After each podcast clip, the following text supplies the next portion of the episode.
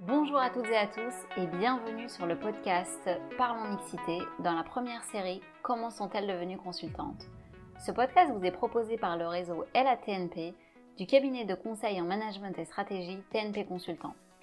L'un des objectifs de notre réseau créé en 2018 est d'augmenter le taux de féminisation de notre cabinet. Nous souhaitons également rompre avec les idées reçues sur ce métier qui est perçu comme un métier trop technique, uniquement réservé aux ingénieurs et plus particulièrement aux hommes. Pour ce faire, nous vous proposons de vous raconter des parcours de femmes qui ont réussi à s'épanouir dans ce métier, en espérant que cela vous fasse découvrir une voie à laquelle vous n'auriez pas forcément pensé ou que vous n'auriez pas osé rejoindre. Et enfin, que cela vous donne envie d'intégrer notre cabinet. Aujourd'hui, je reçois Julia Abello. Julia est manager à TNP Consultant depuis 2017 elle est diplômée de l'école polytechnique de Turin, en Italie. En 2013, alors qu'elle était encore étudiante et sans parler un mot de français, elle décide de poursuivre des études à Grenoble pour obtenir un double diplôme en France. La France, un pays qu'elle n'a pas quitté depuis son premier stage dans le conseil. Julia est experte de l'excellence opérationnelle et accompagne nos clients de l'industrie à améliorer leur performance. Elle va nous raconter son parcours, son métier et surtout ces modèles féminins qu'elle admire et qui l'ont inspirée. Bonjour Julia. Bonjour Amina. Alors Julia, pour commencer le podcast, je te propose de te présenter à nos auditrices ainsi qu'à nos auditeurs. Avec plaisir. Euh, mon parcours est un peu particulier parce que j'ai commencé mes études en Italie, à Turin, euh, et j'ai fait une école euh, d'ingénieur. après quatre ans dans cette école, j'ai décidé de changer un peu de vie, d'aller chercher une expérience à l'étranger. Et c'est pour ça que j'ai eu l'opportunité de faire un double diplôme en France, en ingénierie de la production en Grenoble. Euh, c'est au, cours de cette expérience que j'ai eu la possibilité du coup de, de rentrer dans les conseils, parce que j'ai postulé à un stage à Paris, déjà dans les conseils, dans notre boîte de conseils par rapport à TMP, un peu plus grande, Accenture, je pense peu tout le monde connaît. Et pendant ces stages, du coup, j'ai travaillé déjà dans l'industrie, mais plutôt dans l'aéronautique euh, et dans l'automobile. C'est impressionnant. Comment ça s'est fait ton apprentissage du français? Est-ce que ça a été difficile ou tu, comment tu as appris en fait euh, à parler français? Euh, En fait, j'avais fait des petits cours euh, très, très, quand j'étais très jeune et j'avais beaucoup aimé la langue, mais je l'avais un peu perdue pendant les années de l'université. Et finalement, quand il y a eu cette opportunité, plutôt que de partir dans un pays anglophone, je me suis dit, bon, c'est peut-être l'occasion pour apprendre une belle langue comme le français. Euh, et du coup, c'était aussi euh, grâce à ça et grâce au, double, au, fait que le double diplôme était fait en français que du coup, je, peux apprendre. Euh, mes copains de l'école étaient aussi très, très accueillants, très sympas. Du coup, ça s'est bien passé. Et finalement, c'était très rapide parce que la full immersion dans une situation de ce genre t'aide un peu à apprendre très rapidement. Oui, c'est sûr. Euh, est-ce que tu peux nous raconter en fait euh, comment euh, tu nous l'as un petit peu dit que le conseil s'était venu un petit peu naturellement, mais est-ce qu'il y avait déjà quelque chose qui t'a attiré? Est-ce que c'est ton école qui préparait à ce diplôme? En fait, comment ça s'est mm. passé? En fait, pas forcément parce qu'il y a beaucoup de, collègues à moi qui ont plutôt choisi de, des stages en entreprise, du coup plutôt dans la production, dans la logistique. C'était plutôt moi qui avais tout de suite un peu ciblé les conseils parce que ça, j'étais pas sûre de ce que je voulais faire. Euh, et du coup, en même temps, c'était une solution pour dire je peux regarder différents secteurs, euh, voir différents sujets, comprendre un peu quel, est mon talent. Euh, et du coup, c'est pour ça que j'ai un peu ciblé les boîtes de conseils. D'accord. Et, est-ce que tu peux nous raconter concrètement en quoi consiste ton métier? Donc toi qui es spécialisé plutôt dans l'excellence opérationnelle et sur un secteur industriel, est-ce que tu peux nous dire euh, qu'est-ce que tu fais au travail, euh, à quoi ça ressemble tes journées? Oui, bien sûr. Euh, en fait, chaque jour, je me réveille, je prends mon café avant tout, sinon je ne carbure pas. et après, j'essaie vraiment de m'organiser parce que j'ai des longues journées, j'ai pas mal aussi de, meetings, des conférences, des réunions ou live au parcours en ce moment très particulier. Euh, et en fait, entre mes tâches, il y a vraiment l'organisation de mes équipes parce que du coup, je travaille avec 4, 5, 6 personnes, ça dépend de, la période. Et l'idée, c'est vraiment de réussir aussi à un peu à coordonner le travail des autres et à pas les bloquer et en même temps avancer sur mes sujets, faire des analyses. Du coup, par rapport à ce que vraiment je fais dans les concrets, TMP, je, je travaille dans le dans l'excellence opérationnelle et dans le digital. Du coup, l'idée, c'est d'aider euh, nos, clients à être à trouver, à améliorer leur processus identifier où en fait le digital pourrait apporter de la valeur ajoutée. et voilà, du coup, on fait des analyses, des reports Excel, des reports PowerPoint, un peu les conseils, voilà. D'accord. Euh, et donc aujourd'hui, euh, tu es dans l'industrie du luxe. C'est vrai que c'est une industrie qui peut attirer euh, beaucoup de monde. Est-ce que tu peux nous raconter en fait c'est quoi ta mission? Quel est le projet que tu, livres aux clients? Oui. Aujourd'hui, on accompagne notre client sur l'optimisation de leur flux logistique, du coup sur l'ouverture de nouveaux entrepôts, sur l'optimisation de leur process, de leur stock. Euh, et en même temps, euh, on essaye aussi d'identifier des solutions euh, durables pour tout ce qui est maintenant, c'est un des gros sujets autour de la mode. Du coup, trouver des solutions de recycling, upcycling, vraiment trouver aussi des matériaux qui peuvent être facilement recyclables et, et, aussi essayer de travailler sur leur politique de forecasting et de prévision de vente pour pouvoir pas avoir trop de stocks finalement on sait que dans la mode, en fait, euh, chaque six mois, euh, ça change un peu, surtout dans, les luxes. Du coup, c'est compliqué après de gérer des gros volumes de stock qui rentrent dans les entrepôts. Donc voilà, on les aide à trouver le bon équilibre. Et donc, euh, en fait, Julia, selon toi, maintenant qui, qui, est manager et donc tu manages des équipes et tu as pu aussi passer toutes les étapes donc de junior à manager, quelles sont selon toi, en fait, les qualités nécessaires pour exercer le métier de, consultant?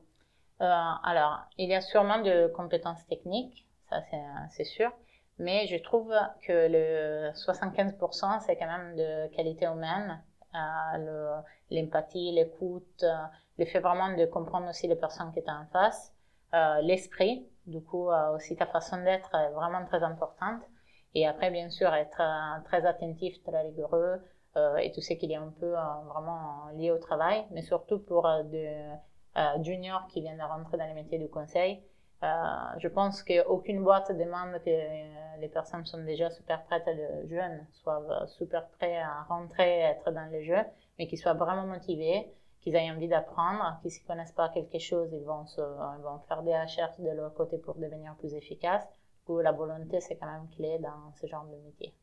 D'accord. Donc, ce que tu es en train de nous dire, c'est que, en fait, si on n'a pas une formation très technique, il ne faut pas avoir peur du métier de consultant. Oui, ça pourrait pas être bloquant. Après, bien sûr, on veut devenir développeur euh, ou data scientist, possiblement, c'est beaucoup euh, plus important de connaître la technique dans les détails. Euh, mais pour deux concepts plutôt fonctionnels, c'est vraiment l'approche et la, format ce qui est important par rapport peut-être aux compétences techniques. Tout à fait, ouais, je te rejoins complètement. Et du coup, toi, dans ton métier, euh, est-ce que tu as rencontré des difficultés? Est-ce que tu veux nous les partager? Et surtout, ce qui nous intéresse, c'est comment tu as réussi à les surmonter? Euh, en termes de difficultés, on, peut, on, peut, tout le monde connaît un peu que le conseil c'est pas le, le, métier qui qui aide à avoir l'équilibre vie personnelle, euh, vie professionnelle le plus, euh, du coup, le, plus équilibré. Euh, mais finalement, c'est toute une question d'organisation, comme dans notre travail, c'est-à-dire bah, avoir des moments liés à sa personne, à sa famille, etc. Du coup, arriver vraiment à clôturer ces moments et pas être tout le temps à regarder son téléphone pour voir les mails pendant le week-end. bien sûr, à part s'il y a des urgences, là, tout le monde gère. Euh, mais sinon, voilà, ça, au début, peut-être, c'était pas évident quand je suis arrivée dans les conseils parce que pour moi, c'était travail, travail, travail. Euh, mais en certain moment, c'est important aussi de trouver un équilibre pour euh, sa santé et son bien-être. Euh, et tu m'avais raconté une anecdote quand on a préparé le, le podcast. Tu m'avais dit qu'une fois, tu es arrivée dans une équipe et tu travaillais avec 12 hommes. Tu étais la seule femme. Ouais. Et du coup, moi, je trouvais que c'était intéressant cette histoire à raconter parce que finalement, ça t'a pas tu la racontes pas dans tes difficultés, ça s'est bien passé, mais, mais ça serait bien, ça serait intéressant que tu nous le racontes. Ouais. Non, ça a été une expérience euh, très intéressante parce que du coup, c'était mon première expérience dans, les conseils. Euh, et en fait, j'ai travaillé avec une équipe de 12 garçons. Il y avait différents degrés de seniors, de juniors. Euh, et parce qu'on était principalement dans le secteur de l'aéronautique. Mais ça n'a pas été bloquant pour moi d'être en Chine. J'ai pas eu de soucis avec mes collègues. Tout s'est bien passé. Et même parfois, j'étais même un peu, euh, euh, comment dire, facilité dans la communication. Euh, parce que parfois on peut aider, euh, on a quand même, comme on disait avant, l'empathie. Parfois on a un peu plus développé, pas toujours, mais ça arrive. Euh, et du coup, sur certains sujets un peu, un peu critiques, j'ai pris la main et j'ai pu me positionner très bien par rapport à mon équipe. Du coup, c'est une très belle espérance. Ouais. Moi, je pense que c'est vrai que c'est intéressant en fait d'avoir de la mixité dans une équipe, toujours d'essayer d'avoir bah, une mixité de genre qui est très importante parce que comme tu le dis à juste titre, il y a des compétences ou peut-être des qualités qui sont complémentaires et donc euh, ça marche bien dans une équipe en général quand il y a un peu de mixité. Non, c'est clair. C'est clair et après euh, même niveau client vu que les clients ils ont des équipes mixtes très souvent, c'est quand même bien d'être un mixte aussi côté conseil. Et, euh, et, ça apporte toujours mais de la mixité que ce soit de genre mais aussi de culture, c'est toujours enrichissant.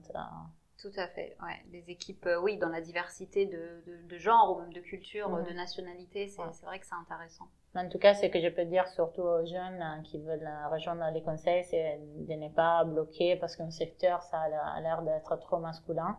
Euh, on n'est pas forcément demandé d'être passionné de moteurs automobiles pour pouvoir être de bons consultants dans automobile.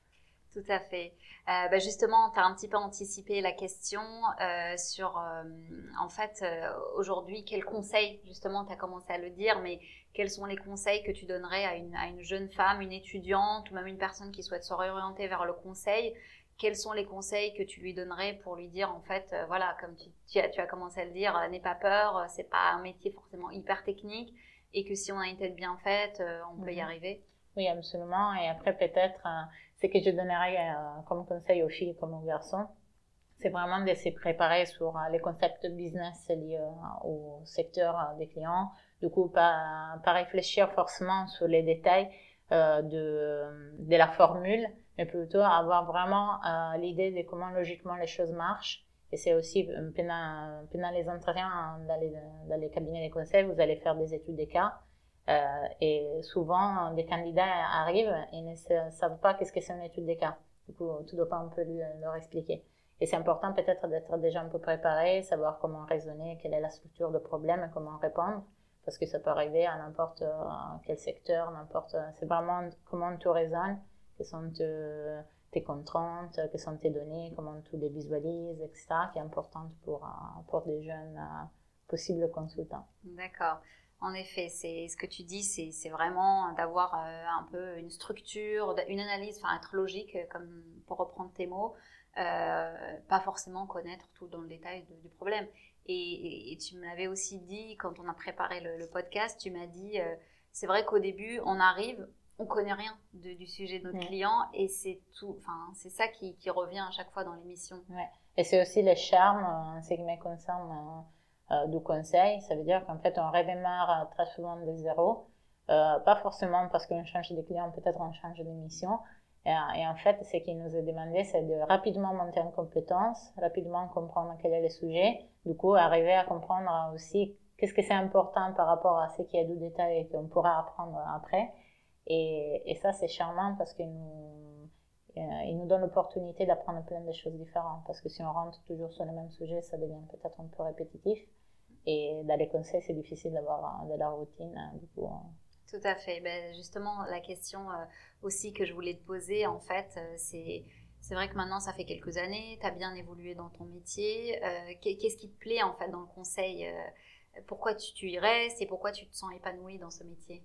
Voilà, du coup, la première réponse, c'était le fait qu'il n'y a pas trop de routine. Et en fait, moi, j'ai un petit peu de problème avec la routine. Dès que j'ai fait la même chose pour deux fois, je trouve ça pas très rigolo. Du coup, j'essaie toujours de trouver des workarounds pour éviter ça. Et ça, ça revient du dans, dans ces métiers. Après, ça permet beaucoup de voyager. Du coup, euh, après, euh, ça dépend du moment. Et certains moments, on n'a pas très envie de les faire, mais c'est quand même très, très rigolo. Euh, et en même temps, je pense que c'est enrichissant parce qu'il nous permet vraiment d'avoir aussi une vision high level des, problématiques de nos clients. Du coup, on se retrouve très souvent à parler avec de euh, personnes de copil, on prépare des documents officiels de haut niveau. et peut-être que ça ne serait pas la même chose si on travaillait dans, internement. Et après, le fait de changer d'industrie aussi assez souvent, c'est quand même, je trouve ça assez challengeant. Et voilà, donc ça c'est un peu les raisons clés de, mon choix pour l'instant. D'accord. Très bien. Ce que je voulais te poser aussi comme question, c'est vrai que tu en as un petit peu parlé et, je me permets aussi de revenir là-dessus parce que c'est quand même une question importante. C'est en fait, euh, on l'a dit, et d'autres épisodes aussi on en a parlé, c'est le fait que le conseil c'est comme un, métier où il y a beaucoup de, charges de travail, parce que justement, on, à chaque fois c'est un nouveau contexte, on doit s'adapter, on doit aussi avoir une masse d'informations en fait qui va mhm. rentrer parce que c'est un nouveau contexte, euh, et du coup parfois ça fait des gros horaires de travail. Euh, et toi, comment tu fais en fait pour t'organiser? Comment tu, tu, fais vraiment pour récupérer? Bah, pendant tes temps où tu travailles pas euh, Voilà, c'est la question que, j'aime bien poser dans ce podcast pour savoir comment vous faites en tant que femme pour vous organiser euh, avec ce métier. Bah, comme je te disais avant, en fait, c'est important vraiment de cloisonner euh, des moments et de les dédier complètement. Par exemple, pendant tes vacances, oui. Par exemple, ça m'est arrivé de regarder des mails, mais vraiment dans des moments où je n'avais rien à faire. Ah, mais sinon, il faut, il faut éviter de garder son mail actif tout le temps, sinon on ne se concentre pas sur, sur nos vacances.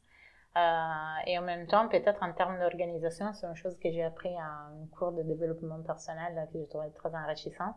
Euh, il faut toujours se construire une espèce de to-do list et euh, il faut que dans la liste professionnelle, parfois les tâches personnelles rentrent à l'intérieur parce qu'elles aussi ont des deadlines, elles aussi ont de l'urgence, etc. Et du coup, une méthode euh, qui peut être intéressante, c'est le fait de rajouter ça, de dire ça, il faut vraiment que je le fasse avant mardi, et que tout le mai, si ça devient dans ta top 3 de la journée, tu le feras dans ta top 3 de la journée. Ça devient important. Parce que vu qu'on a des journées de 8h à 20h30, parfois, euh, il faudra avant ou après qu'on fasse aussi des choses euh, personnelles. Tout à fait. Donc c'est normal. je trouve que c'est un bon conseil à mettre en application, en effet. Du coup, Julia, pour euh, faire une petite ouverture euh, personnelle, pour te connaître un petit peu plus, euh, je pose des questions un petit peu sur toi. donc déjà, puisque c'est le thème du podcast, la mixité et la place des femmes aussi dans ce milieu, est-ce que toi, tu as des, femmes qui t'ont inspiré dans, ton métier ou même dans ta vie personnelle, bien sûr? Oui, je ne vais pas parler de célébrités parce que c'est trop, trop classique, trop facile. trop facile. Euh, alors, il y a une femme en particulier avec laquelle j'ai grandi euh, aussi pendant mon enfance, que c'est ma grand-mère. Euh, et en fait, je l'admire beaucoup parce qu'en fait, malgré des difficultés, malgré le, fait d'avoir dû changer de ville pour travailler, etc., elle a toujours eu un bon esprit, le sourire. quand elle te raconte des choses, même si elles sont pas très agréables, elle est quand même très objective et très sereine dans ses choix comme dans ce dans son humeur par rapport à ce qui s'est passé dans sa vie et euh, elle ne reverse pas sur les autres son stress. Et je trouve que ça, euh, c'est très bien à répliquer, soit dans la vie privée que dans la vie professionnelle. Et après, il y a une deuxième personne que je pense euh, je dois remercier parce que ça elle m'a beaucoup aidé sur les dernières années. Elle s'appelle Laurence Athias. en fait, elle est un coach et elle fait du développement personnel. Du coup, chez TMP, on fait des formations pour les femmes pour les aider un peu à, à se mettre en valeur, à comprendre un peu quelles sont peut-être les choses bloquantes dans leur vie ou euh, des habitudes qu'on a depuis toujours, hein, de peut-être pas... On a peur parfois de se mettre en valeur comme si on est en train d'exagérer, quand en fait c'est juste peut-être parfois informer les autres que tu fais quelque chose de bien, donc c'est pas forcément négatif. Et en fait, pendant sa formation, je trouvais ça enrichissant parce qu'elle donne plein de petits conseils que tu peux, euh, que tu peux mettre en place dans ta vie professionnelle et privée, comme la to-do list euh, mixte, on va dire. Euh, et en fait, bah, on vous donnera peut-être les liens avec les podcasts. Oui. mais elle fait aussi du coaching personnel à des directeurs, directrices d'entreprise pour les aider vraiment à vivre mieux dans leur travail, dans leur peau. et voilà. Donc, euh, c'est un, une très belle personne. J'ai eu le plaisir de la connaître. D'accord. En effet, on, va donner les, informations dans les notes du podcast. Et, oui, pour revenir sur ce que tu disais sur euh, la formation, donc TNP est engagé sur le sujet de la mixité euh, grâce à différentes actions que nous menons, que ce soit la sensibilisation, la communication et notamment la formation que tu as pu euh, en effet euh, suivre et euh, aussi que tu es en train de mettre en place dans le cadre du réseau parce que tu fais partie du réseau LATNP. donc en effet, c'est une formation très intéressante pour, pour les femmes qui leur permet justement tout ce que tu as raconté, d'apprendre à se mettre en valeur, de communiquer, etc. Et en fait, c'est bien aussi parce que Laurence, elle n'a pas toujours été un coach. Elle vient de business aussi, elle était commerciale. Et donc, c'est très concret. Les conseils qu'elle donne sont très concrets pour nous. Et du coup, ça aide beaucoup vraiment. Ouais.